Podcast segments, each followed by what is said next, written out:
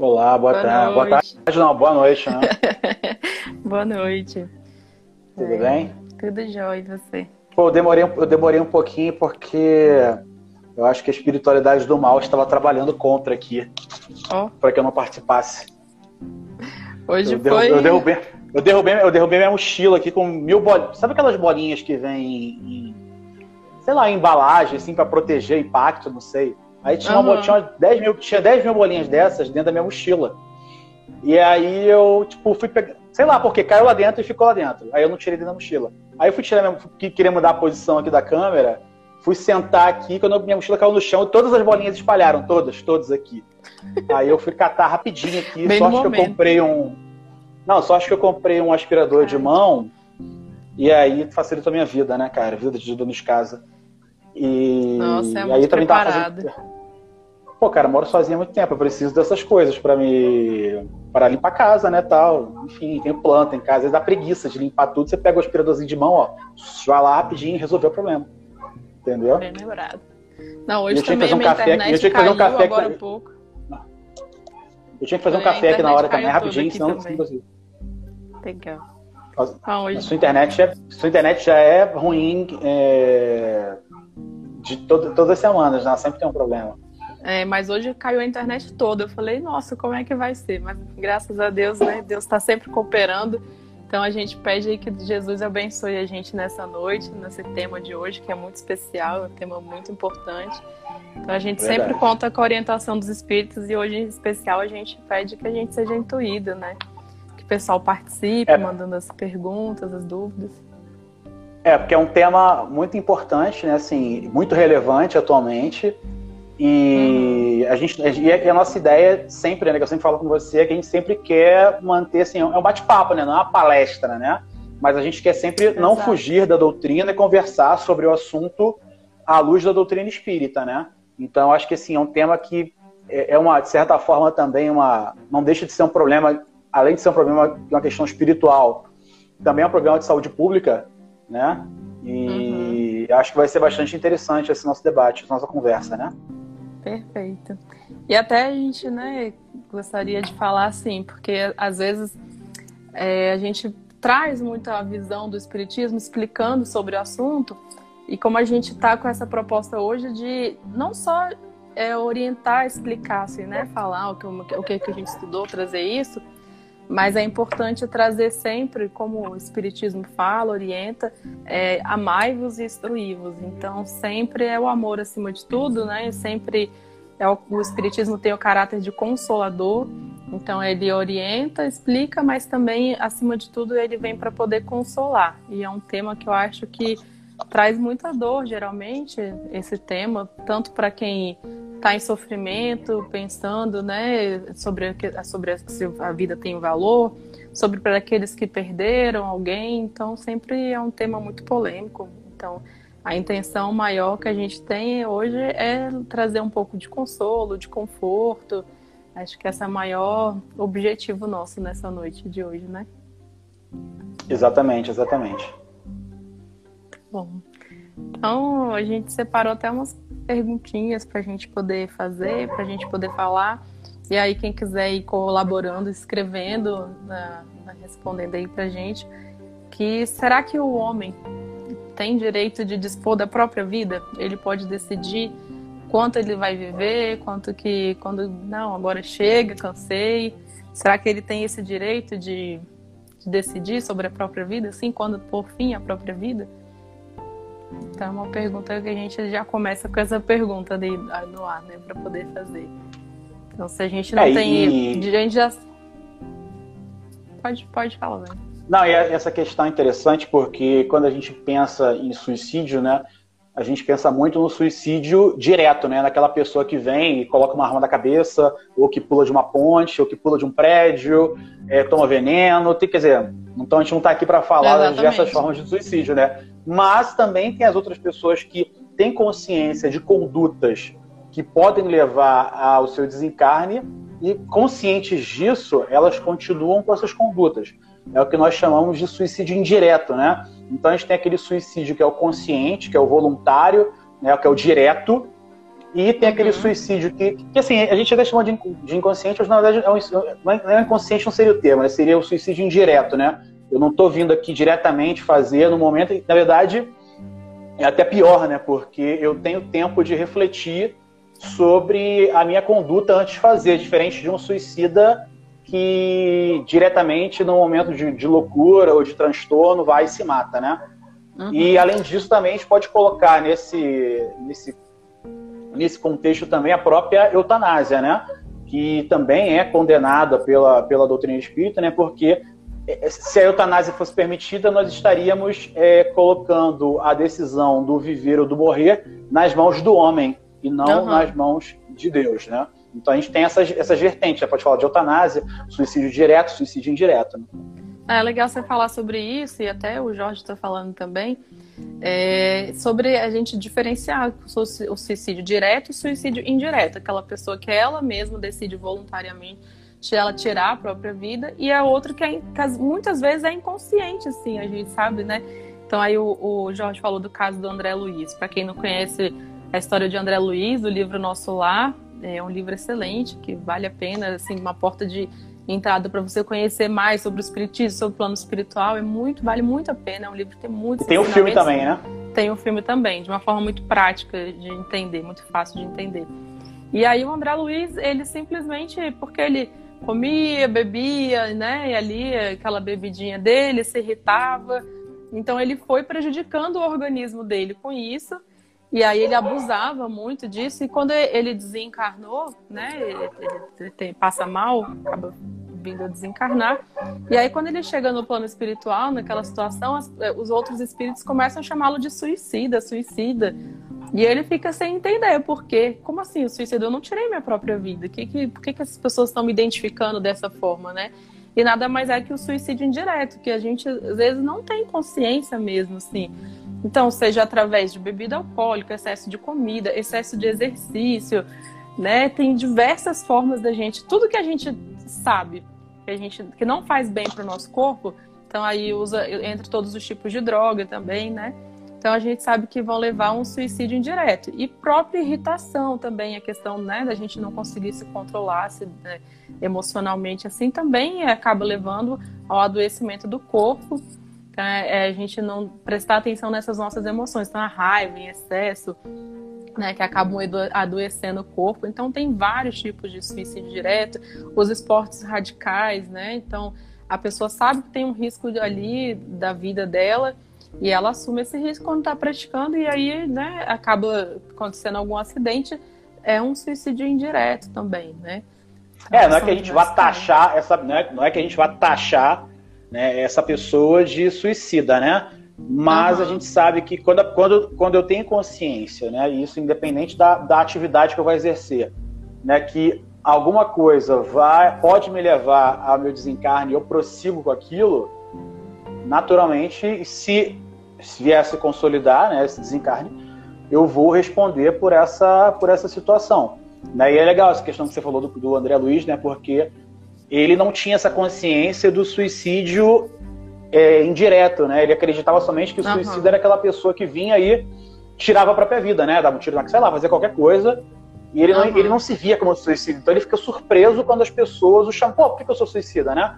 Eu não me matei, não... mas assim, indiretamente, as condutas e as posturas dele durante a encarnação dele é, levaram ao desgaste do seu organismo e a um, e a um desencarne é, acelerado, né?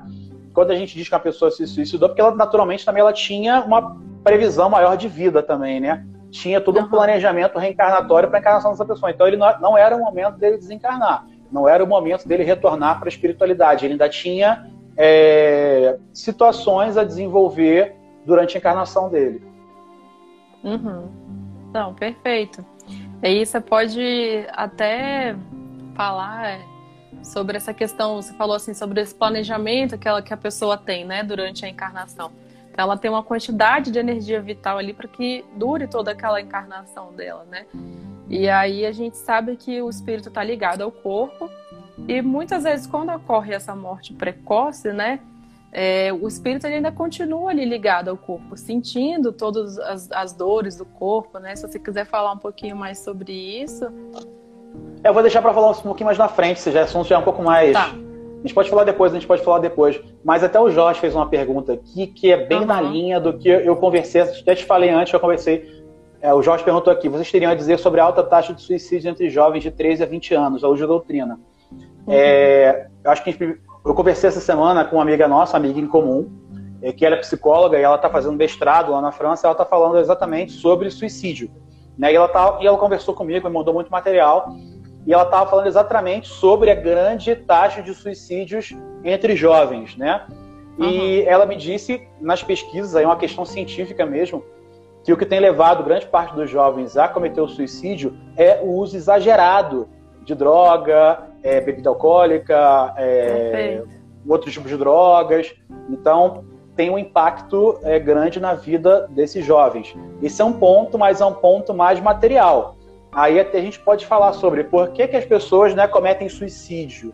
Né? É, uhum. eu, eu, acredito muito na perspectiva é, da vida eterna. Né? Então, se as pessoas acreditam numa doutrina materialista, no qual, é, no momento em que ela desencarnar, tudo acabou, ou que ela vai para o todo universal, enfim, quando ela acredita que as atitudes dela não têm consequências para a vida futura, ou não vai mudar nada, né? Pô, não adianta o que eu fizer, eu sou materialista, se eu morrer, acabou. Né? Então tem uhum. muitas pessoas que acreditam nisso. Então, para essa pessoa, se ela está com um problema grave, afetivo, é, financeiro, é, uma depressão, algum transtorno, se ela se matar, ela estará resolvendo o problema dela, porque morreu, acabou. Isso na doutrina materialista. materialista. Agora, uhum. na doutrina espírita, nós acreditamos na imortalidade da alma. E o fato de eu desencarnar, primeiro, não me torna santo. Né? Ah, ele desencarnou, agora virou um anjo. Não, ele é a mesma pessoa que é, ele era quando estava encarnado. Está no seu mesmo nível evolutivo. Né? Então, essa é a primeira questão. Então, no momento que eu desencarnar, eu vou ter que responder à luz da lei de causa e efeito pelos atos. Eu tenho um corpo que me foi concedido por Deus, né? Que eu tenho que preservá-lo, que eu tenho que utilizá-lo da melhor forma possível. Então, se eu me suicidei, direta ou indiretamente, eu vou ter que responder pelos danos que eu causar a esse corpo. E também eu estou perdendo a oportunidade de, como espírito encarnado aqui nesse planeta, para o meu progresso, para o meu crescimento moral e intelectual. Uhum. Né? Então a gente não pode. Então, se, então é muito essa questão de perspectiva. Talvez para esses jovens esteja faltando um pouco de espiritualidade, um pouco mais de compreensão é, de que nós não vivemos, que apesar de estarmos encarnados em uma vida material, nós somos seres espirituais. Né? Uhum. Então somos seres espirituais em uma vida material. Então, no momento em que eu desencarno, todas as minhas atitudes é, realizadas na minha vida material vão, é, vão reverberar uhum. du é, du durante as encarnações. Né? Então as pessoas se suicidam principalmente colocar uma causa mais macro, mais geral, principalmente por conta do materialismo, por conta da uhum. sua ligação com a vida material, que acha assim, não, beleza, desencarnei, resolvi meus problemas. Mas na verdade não. O suicídio é uma ilusão. Porque no momento que eu desencarnar, eu continuo com os mesmos problemas. Eu continuo tendo que resolver. Na verdade, eu estou até e mais forma, o arrependimento, inclusive. E mais né? o arrependimento. Estou piorando a situação.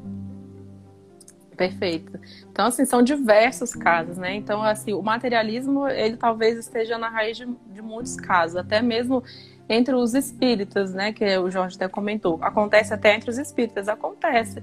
Porque a gente tem já o conhecimento, mas às vezes a gente não tem aquela convicção e aquela conversão do coração para o determinado, para esse fato, para esse conhecimento que a gente tem, né? Então, além desse materialismo, tem diversos outros casos que a gente viu. Então, por exemplo, tem pessoas que às vezes com enfermidades incuráveis e pensam assim, ah, então melhor terminar logo com isso, que é o caso até da eutanásia também, né? Que muitas pessoas acreditam assim, não, eu estou sofrendo demais, então eu tenho o direito de, de, decidir e terminar com a minha própria vida.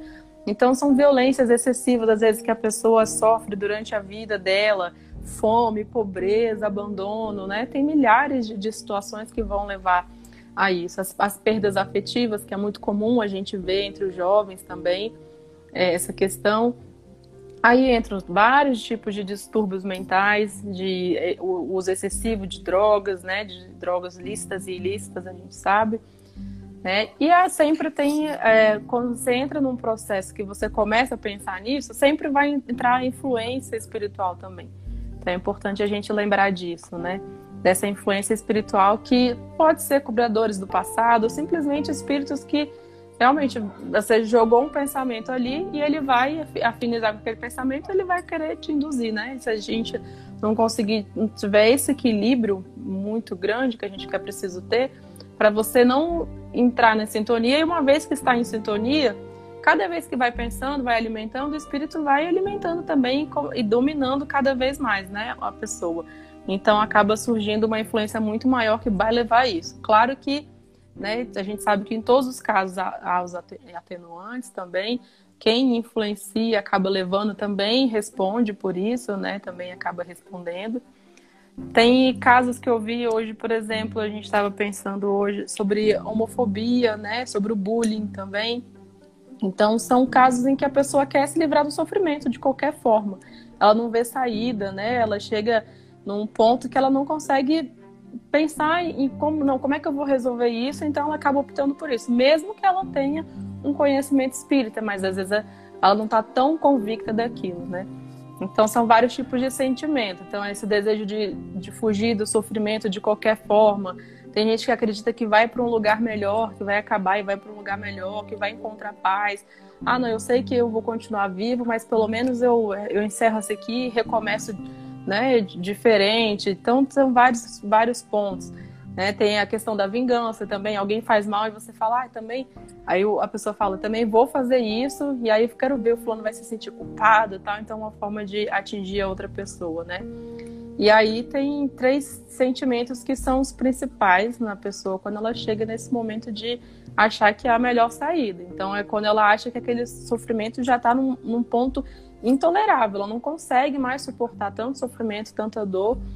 E às vezes não poder falar sobre isso, não falar sobre isso, torna aquilo cada vez mais pesado, cada vez mais difícil. Ela não consegue ver saída. Então, por exemplo, assim, numa questão de depressão, por exemplo, quem já passou por uma situação de depressão sabe como chega um ponto que você, às vezes você já você faz terapia, você faz o tratamento espiritual, você faz diversas coisas, toma um remédio e, e e você não vê um resultado às vezes, porque demora. Às vezes, quando tem a doença, né, a questão física mesmo, você tem um tempo de recuperação do corpo. Então, só que tem momentos, às vezes, você pensa assim, gente, isso não vai ter fim, não vai acabar nunca. Será que nunca vai resolver isso? Vou passar a vida inteira assim? Né? Então, a pessoa acaba acreditando nisso e, e, buscando essa situação. Então, no jovem, no, e hoje em dia também na criança, que a gente sabe que também a criança comete isso, que está mais frágil ainda, é muito mais comum, né, é, da pessoa, quando se vê naquela situação, ter a força suficiente para poder sair daquilo, para poder reverter a situação. Então, na questão do bullying na escola, né, que é, que é muito forte, onde a gente vê, tem pontos da criança, por exemplo, durante a infância, em que ela sofre alguns tipos de traumas que são normais da vida, assim, né? É, alguns, alguns transtornos mentais são instalados ainda na infância da criança e às vezes vão se desenvolver lá na adolescência, mais para frente, né? Mas é, surgem também nessa infância. Tem a questão dos idosos também, que, que no fim da vida assim, já pensa assim, ah, não aguento mais viver, já vivi tanto tempo, né?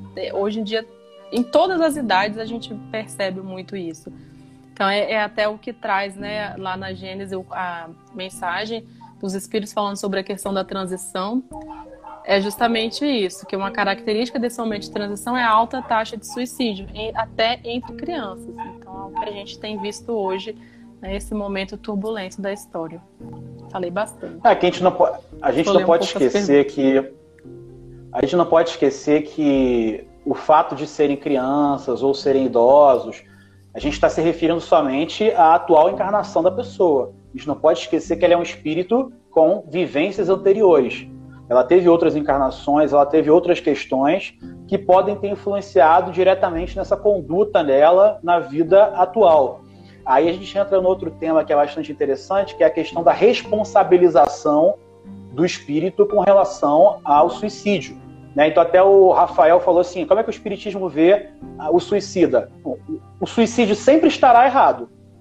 Sempre será uma escolha ruim. Sempre, sempre. O Espiritismo nunca vai dizer assim: ah, não está justificado. Nunca. Sempre vai ser uma escolha ruim. Mas o grau de responsabilização do espírito sobre O suicídio vai depender do contexto e do seu grau de entendimento.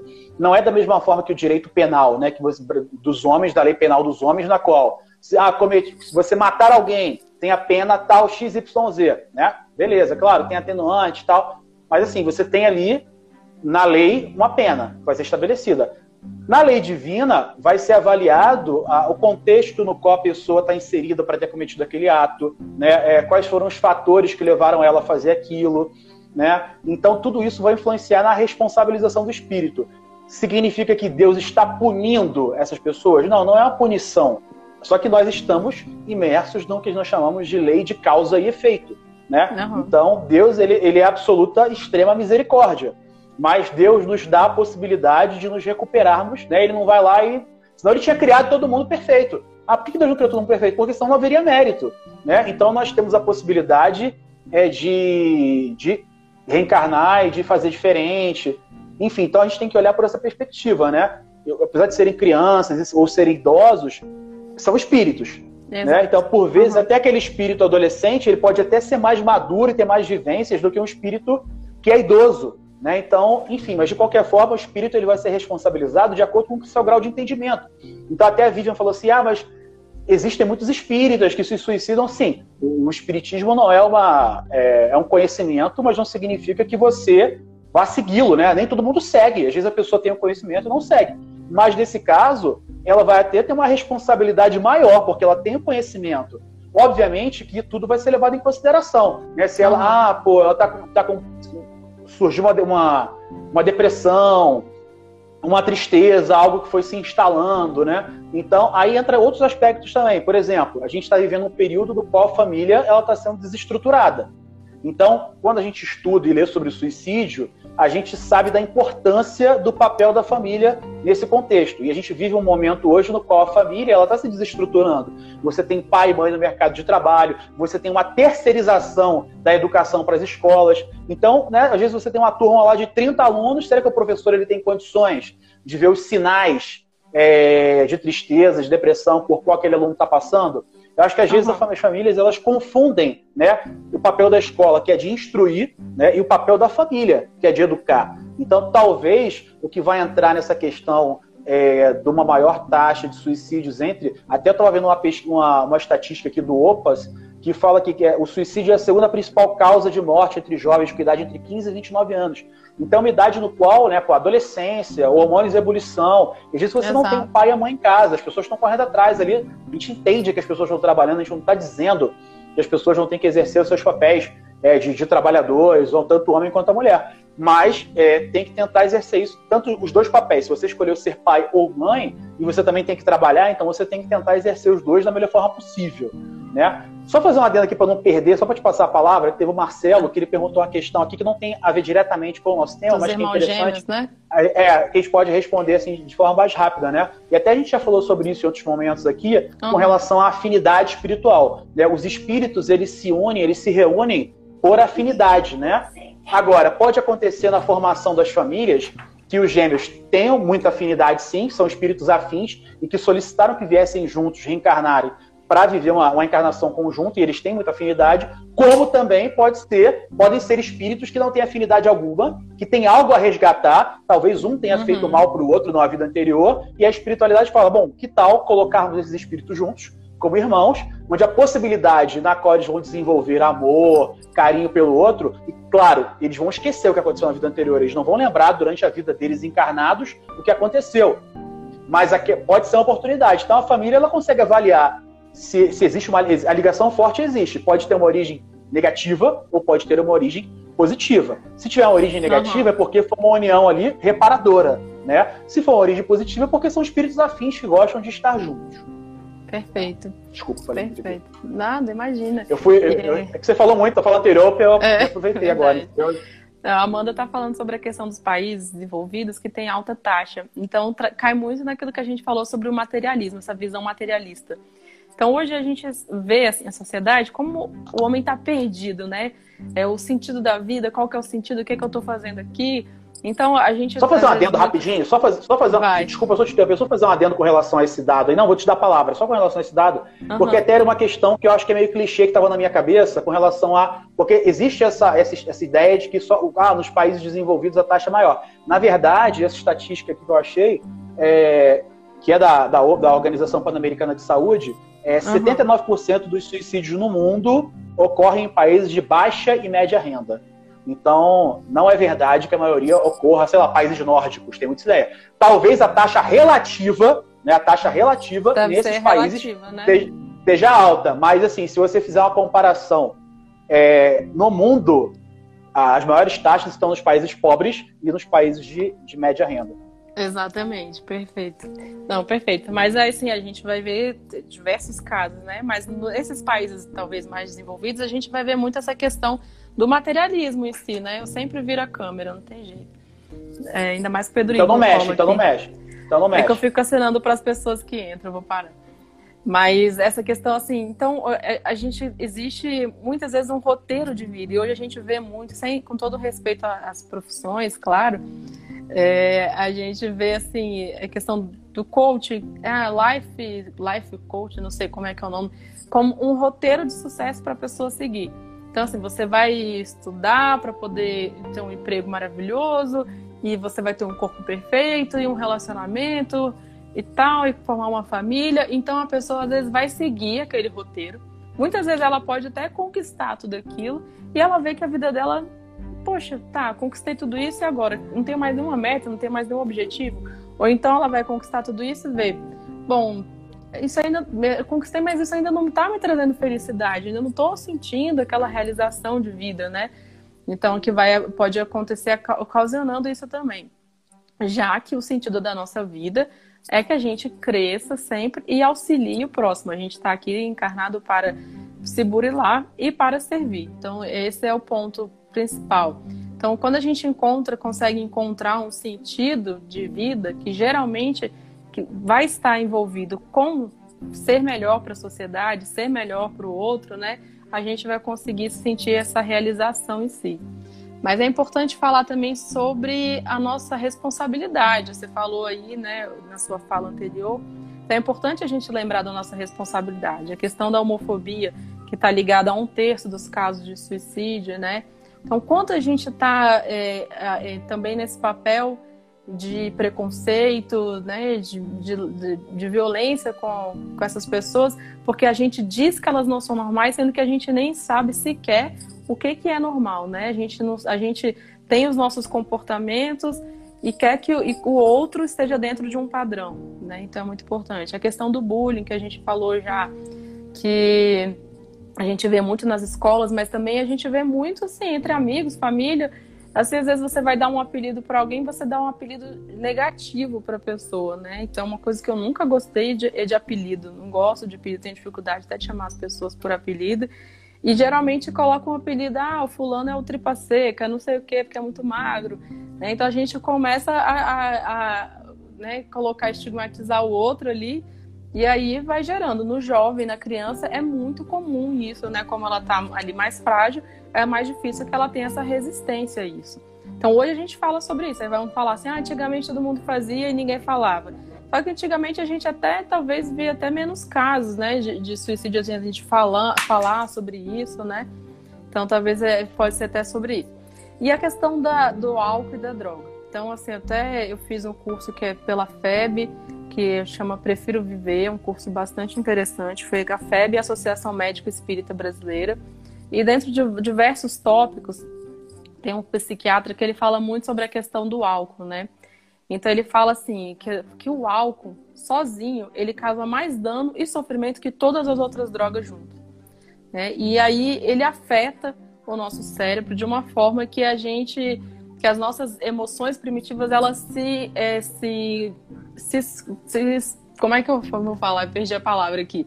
Mas, enfim, a gente acaba tendo comportamentos é porque, mais, é porque, é porque, mais é, é, primitivas, né? É porque, quando a gente tá, é, porque, é porque quando você está sóbrio, você tem determinadas, determinados filtros Né? É, uhum. E o álcool, ele tira essas barreiras, né? Tanto que a gente até brinca, Exatamente. né? Assim, a pessoa tá bêbada, ela vai mandar mensagem para ex, ela vai dirigir em alta velocidade, é, tudo uhum. aquilo que talvez a razão, né? Os filtros dela segurassem ela, com o álcool uhum. ela perde isso, né?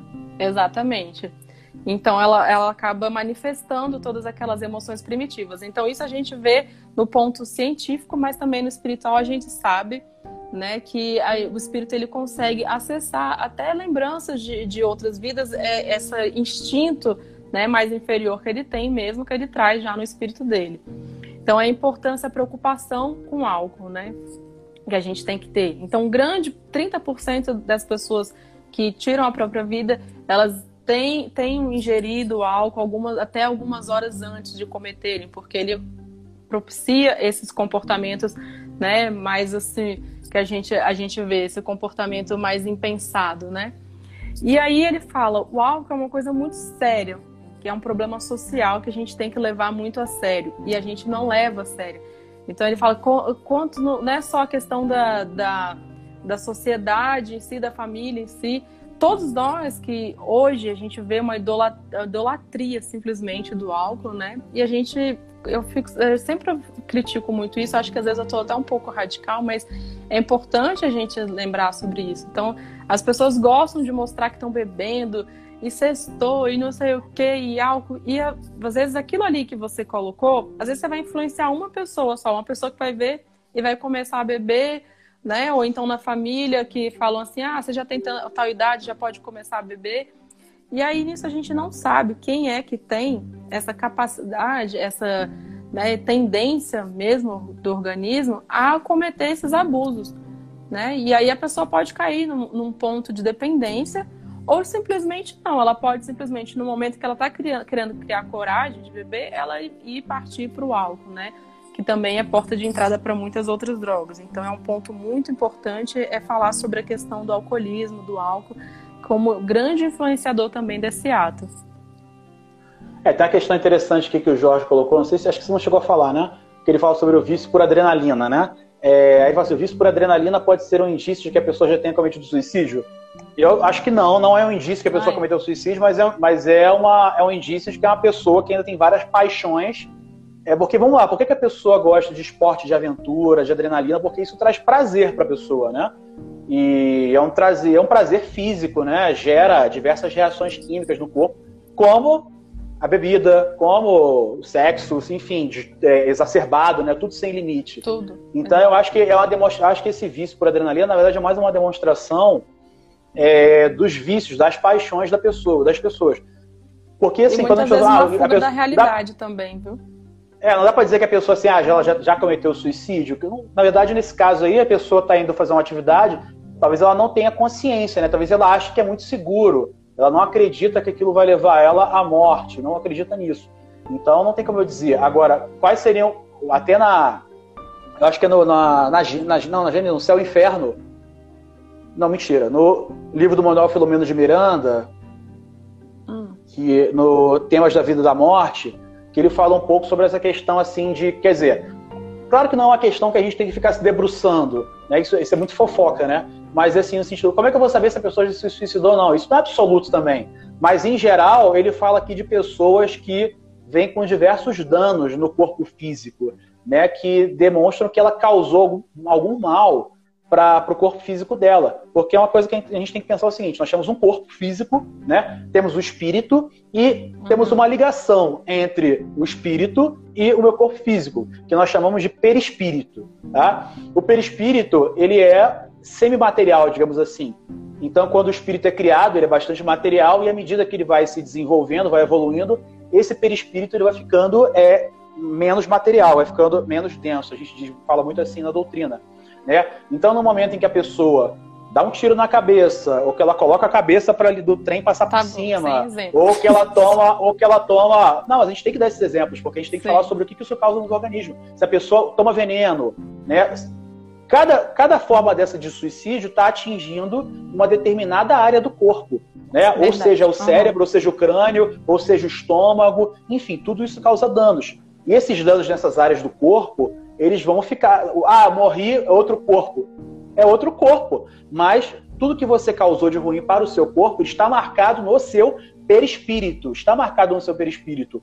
E a, todo mal que você fez para esse corpo, você vai ter que é, resgatar de alguma forma aquilo. Então, por exemplo, pessoas que nascem com algum tipo de, de retardo né, é, cognitivo ou com graves problemas assim de respiração, tudo isso pode demonstrar, não é absoluto, não tem como olhar para a pessoa dizer isso, uhum. mas pode ser originado de um dano que a pessoa causou no seu corpo físico, que está marcado lá, e que, ah, não é assim, ah, te dei esse corpo aqui, eu me matei, agora, oh, não, agora, agora eu vou te dar um corpo novinho.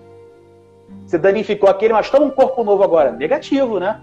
É lei de causa e efeito. Então, todos os danos que eu causei para o meu corpo físico vão ficar registrados nele e precisam ser é, retificados, digamos assim, é. reparados. Perfeito. Porque, assim, em regra, né, a gente pode falar que é um. Após o ato, ele vai ter consequências não tão agradáveis, né? Porque são questão de consequências. Mas a gente jamais pode esquecer da misericórdia e do amor de Deus. Então, isso é importante sempre a gente lembrar. É, às vezes a gente fala assim, ah, mas o suicida vai ter que, vai ter que sofrer, vai ter que. Não, né? Sempre, sempre vai ter a misericórdia de Deus, sempre vai estar atenuando a situação, o amor de Deus, né? Auxiliando aquele espírito no seu reerguimento. Então, às vezes, o corpo ali, que ele está danificado, é uma possibilidade de reerguimento para ele, né? Para ele identificar se talvez seja até uma forma assim de evitar que ele cause, né, novamente, acabe seguindo para esse caminho de novo, né? A Vivi perguntou assim: "Ah, porque às vezes a pessoa, mesmo espírita, ela pensa várias vezes sobre isso. Será que pode ser algum inimigo de vidas anteriores? Sim, pode ser, claro que pode ser um espírito influenciando, né? E a gente sabe como é, o assédio que a gente sofre dos espíritos é grande. Mas também pode ser uma pessoa que já tenha cometido e aí ela ainda sempre fica aquilo na, na, na, mente dela, né? Aquela lembrança. Então fica com aquela vontade de voltar a cometer, né? Esse ato para poder desistir da vida ali. Então a gente vê até casos de, de espíritos que após cometer mais de uma vez é, é, essa escolha para sair, para desistir da vida, às vezes ele vem num corpo que ele não tem tanta mobilidade, que ele não tem tanta autonomia justamente para protegê-lo, para evitar também que ele acabe optando por, por essa situação, por esse caso, né? Também é importante a gente lembrar disso, né? Só tem a questão que aí complementando essa resposta para a Vivian é o seguinte, que o fato de o espírito ser espírita, professar o espiritismo, não é sinal de evolução, não significa que ele é perfeito. Pelo contrário, os relatos que nós temos da espiritualidade é que pessoas que nascem né, dentro do centro espírita são espíritos que precisam muito. Então, talvez eles não possam dispor de iniciar na doutrina quando tiverem 20, 30 anos. Eles precisam desse conhecimento desde sempre, desde o momento em que eles uhum. encarnam. Então, no, no, o fato de ser espírita, na verdade, não, não fala assim, ah, eu sou espírita. Não, cara, ser espírita não significa que ninguém é perfeito, não. Pelo contrário, estamos em processo evolutivo. O espiritismo, ele é uma ferramenta para nos auxiliar nesse processo evolutivo. Então a gente tem que pensar nessa questão. Agora, isso que você falou, né? As influências espirituais, elas podem acontecer? Sim, podem acontecer. Mas a decisão final, ela é sempre do espírito encarnado. Por mais que sejamos influenciados, é, a, a, decisão de tomar determinada atitude, ela sempre é do espírito. Né? Ou que esse processo é, obsessivo se instale né, ele vai acontecer porque aquela pessoa que está sendo obsediada, em algum momento ela permitiu.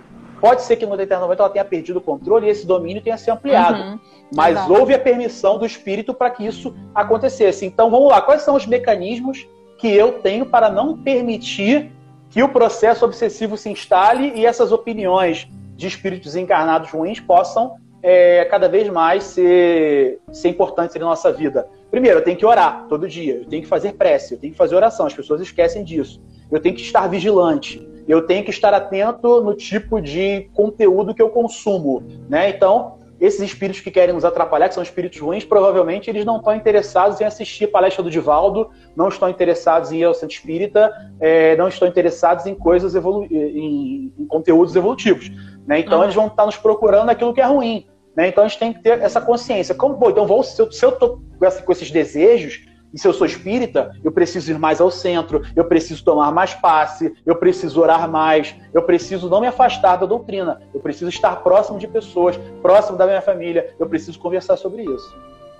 É, exatamente. Às vezes a influência é muito grande mesmo, assim.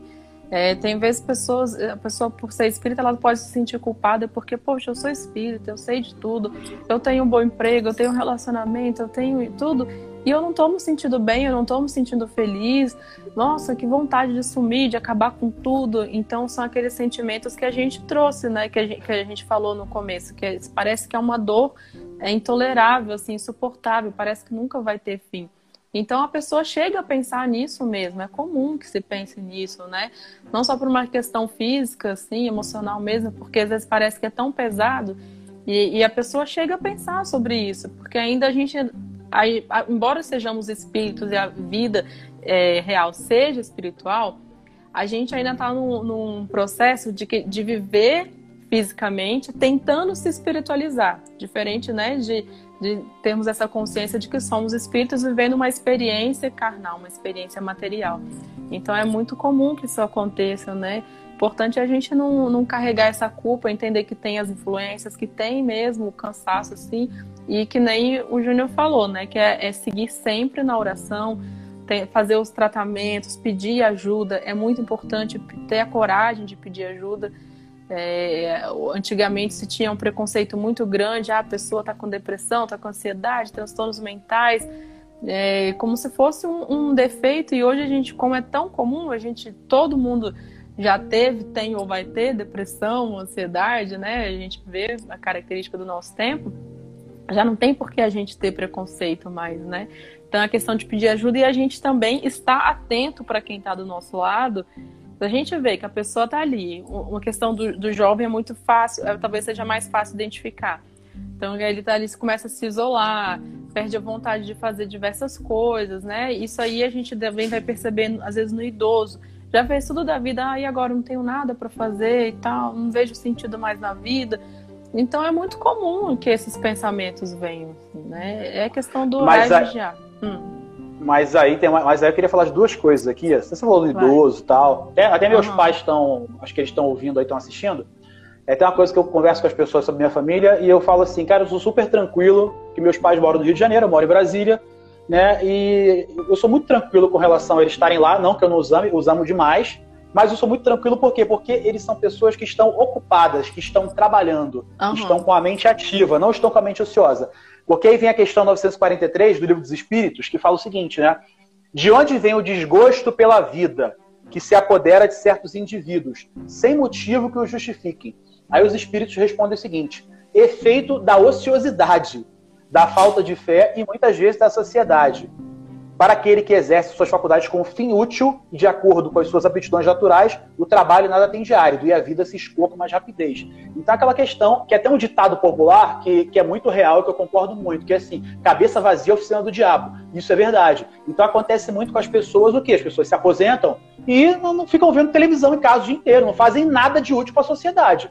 Né? Então, assim, eu acho que entra muito tudo bem. Tem, que, tem pessoas que já ah, não tem condições, estou doente tal, mas eu acho que todo mundo pode ser útil do seu jeito, é, da sua forma, né? Ah, eu não preciso, a minha mãe cuida de uma instituição, né? Ela tem saúde, tem disponibilidade, né? Mas talvez eu não tenha essa, essa saúde, eu não tenho, que posso, eu posso ligar para as pessoas que eu gosto, posso despender uma atenção, né? Posso ser voluntário uhum. até no centro de valorização da vida, no CVV, atendendo as pessoas no telefone, né? Então, é uma questão. E outra questão até que você falou sobre ficar atento aos sinais.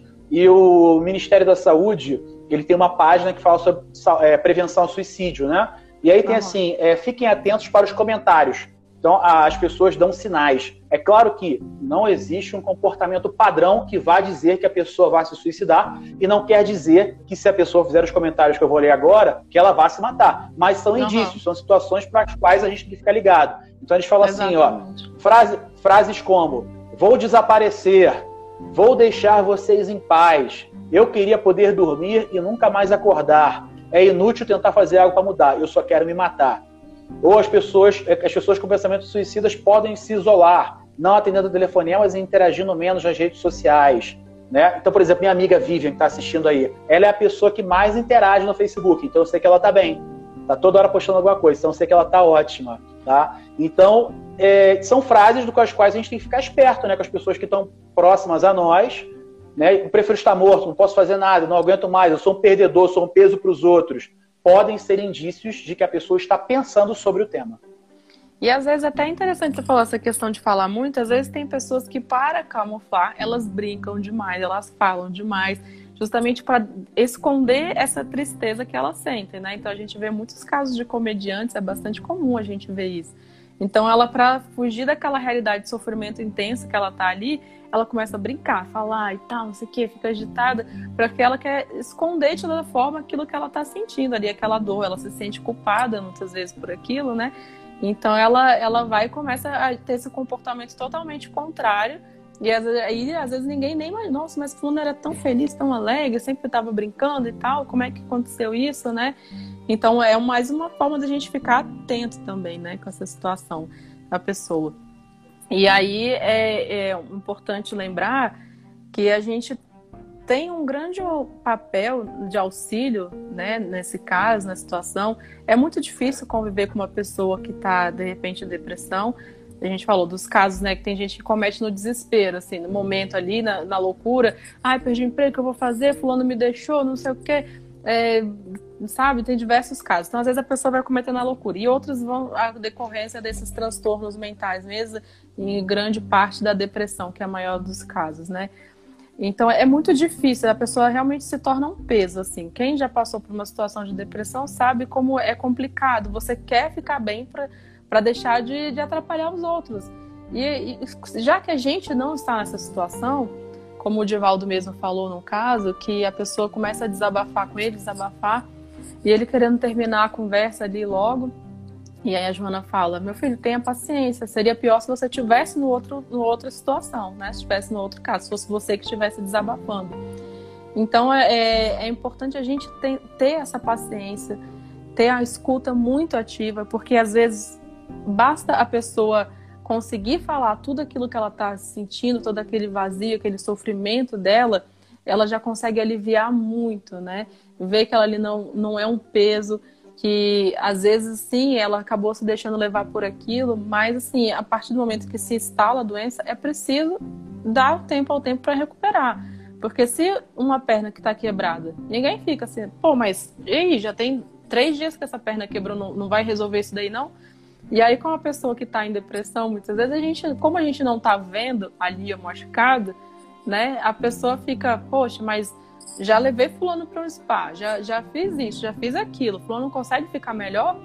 Não, não consegue. E, e muitas vezes, é, é, assim, a pessoa tem sim que, que, lutar, se esforçar, mas muitas vezes ela não vai conseguir, né? E, e essa angústia de querer resolver logo, de dar soluções prontas, é, acaba aumentando essa ansiedade, né? E essa ansiedade vai levar assim, ah, já que não resolve logo, então melhor realmente desistir de tudo né? E, e, essa ansiedade também pode ser causada nesses casos, que nem o, o, Marcelo falou nesse momento agora de ansiedade que a gente está vivendo, não sabe como é que vai ser o futuro, o que, que vai ser, vai, ter, vai ficar desempregado, vai ficar. Vai, o que, que vai ser do futuro, né? Agora, nesse momento. Então é um momento da gente parar e, e e conseguir elevar o pensamento, silenciar, confiar em Deus, sair desse materialismo de se eu perder o emprego, então vai estar tá tudo acabado? Não, não vai estar tá tudo acabado. Deus não deixa a gente desamparo nunca, né? Pode, vai complementar. Só queria complementar uma questão aqui que até que a Vivian colocou, nem sempre estão com a mente vazia, esse assunto é muito complexo. Exatamente. Uma coisa que eu aprendi, uma coisa que eu aprendi estudando sobre suicídio, a luz da doutrina, um pouco mais, né, é que na verdade o que a gente está falando aqui é de probabilidades. Né? Uhum. É claro que nem sempre a pessoa vai estar com a mente vazia. Podem ser outras questões. Mas a gente está falando aqui das causas mais prováveis, das mais comuns. Né? Mas o que eu aprendi aqui estudando sobre suicídio é não existe, não existe assim, a pessoa tem um diagnóstico, né? igual o corona, né? Sei lá, a pessoa tem é, perda de, de, de paladar, olfato, febre, dores do corpo, enfim. Você consegue, pelo, pelas, pelos sintomas, diagnosticar. No suicídio, uhum. não. Você não tem um comportamento padrão, existem diversas causas que podem levar. Então a gente está falando aqui de, situa de, situações que têm uma maior probabilidade. Né, uma maior probabilidade. Então, uma pessoa que está, uma pessoa que está com a mente vazia, claro que ela vai ter maior probabilidade de pensar outras coisas inúteis, né? Então, assim, mas pode ser que não, pode ser que não, isso é relativo. Mas a gente está falando assim, pela, pela literatura, pela doutrina, isso são as causas mais prováveis que podem levar a pessoa, mas não existe um padrão, né? Não existe um padrão. Perfeitamente. Então é, é, a gente é esse momento agora que é esse momento que a gente tem de parar, né, da gente se ouvir, se ouvir o outro, prestar atenção no outro, apoiar, orientar. Então tem caso tem também tem a questão dos sobreviventes do suicídio, que são as pessoas que ficaram, né, parentes, amigos, eh, conhecidos de pessoas que desistiram da própria vida. E essas pessoas acabam passando por um sofrimento muito grande também que é, também é, cabe a gente dar esse apoio também, deixar a pessoa falar, né? Se a pessoa segura o luto, então esse luto não, não vai passar nunca. E aí ela pode ter essa, essa vontade de, ah, então melhor acabar com tudo também, né? É muito comum, até entre os jovens, um, um comete e, o, e acaba influenciando outros também, né? Então tem que tomar muito cuidado, ter muito uma rede de apoio muito grande a todos aqueles que estão envolvidos no tema, né? E aí tem até uma questão também do livro dos Espíritos que, que ele pergunta assim que, que algumas pessoas cometem achando que vão poder encontrar a outra pessoa que se foi. Então a gente sabe que, que se foi, seja através né, do suicídio ou não. Pessoas que algum parente morreu, fala, ah, então eu vou tirar minha vida para poder encontrar com fulano. Então a gente sabe, o Espiritismo já traz essa explicação, que a pessoa não vai conseguir encontrar com outra e ainda vai ficar numa situação de sofrimento maior ainda pelo arrependimento.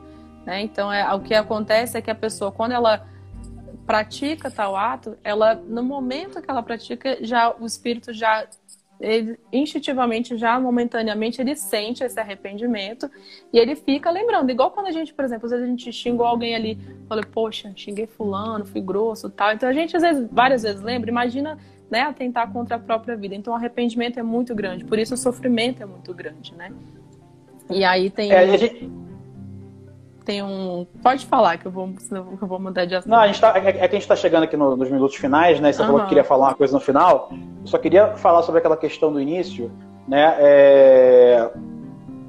O espírito, quando ele está encarnado, né? então o espírito está num corpo físico encarnado, existe um cordão fluido, que a gente chama de um cordão fluídico que liga o corpo ao espírito. Então, no momento em que o espírito, por exemplo, na hora que você está dormindo, que seu espírito se desprende do corpo, você continua conectado ao seu corpo, por mais que você esteja desdobrado, que você esteja em outras regiões espirituais, mas você continua ligado por esse cordão fluídico, que a gente chama de cordão de prata, né? por esse cordão fluídico. Ok, tá? É, então é a ligação entre o espírito, o perispírito e o corpo. Tranquilo. Uhum. É, no momento em que eu vou desencarnar, aí eu estou falando de morte natural, existe um processo pela espiritualidade é, de desconexão, digamos assim, desse cordão com o corpo físico. Então ele vai ficando uhum. enfraquecido, ele vai ficando enfraquecido, e no momento do desencarne existe essa desconexão, tá? Até porque quando você encarna, a gente tem uma coisa chamada fluido cósmico universal. É o digamos que é o nosso combustível. E esse combustível ele é adequado ao período no qual eu tenho que estar tá, tá programado que eu tenho que estar tá encarnado. Tranquilo, beleza. Vou cometer suicídio.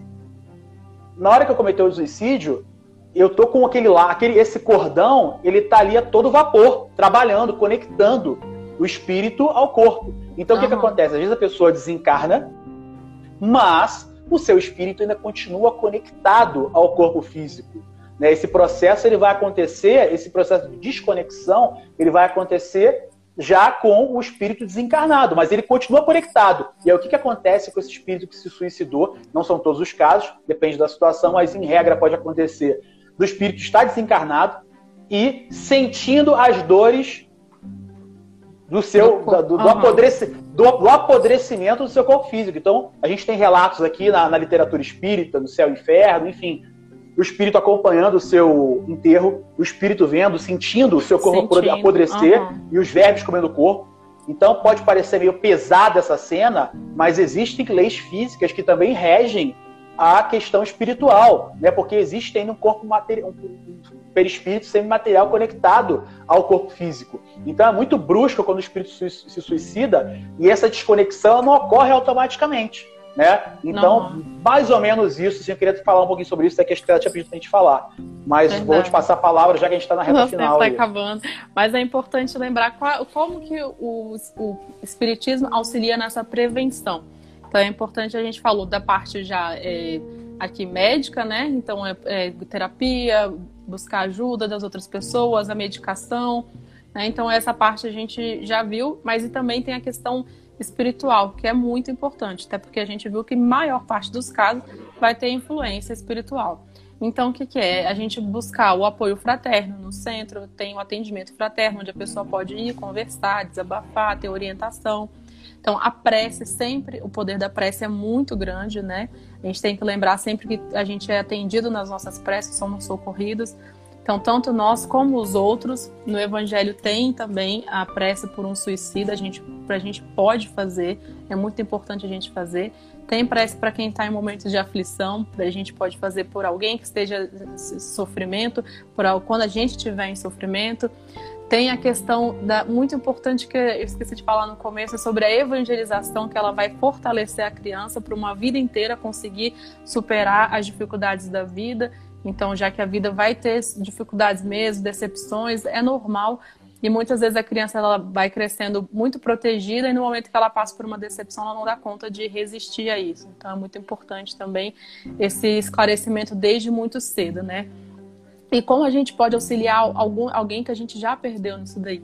nessa situação. Então, lembrando sempre da pessoa com muita alegria, nos momentos mais felizes da pessoa, pensando sempre no amor de Deus, né? Então, a gente vai lembrar da pessoa bem, desses momentos bem, é, que ela, está, que ela estava bem. Porque assim a gente vai emitir bons sentimentos para ela e isso vai auxiliá-la. Então, através da oração.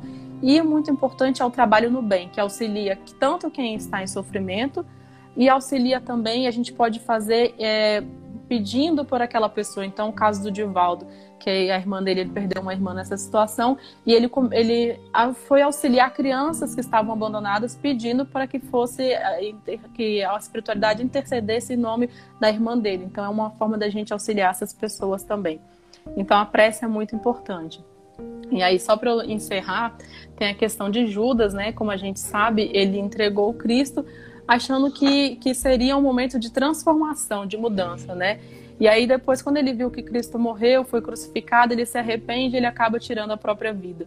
E aí ele está lá em sofrimento e Maria, né? Maria, mãe de Jesus, que é quem cuida dos suicidas, que é responsável, né, por cuidar dos suicidas, porque dentro de um sofrimento muito grande, apenas o amor de mãe é capaz mesmo de consolar, de transformar. Então ela vai atrás dele.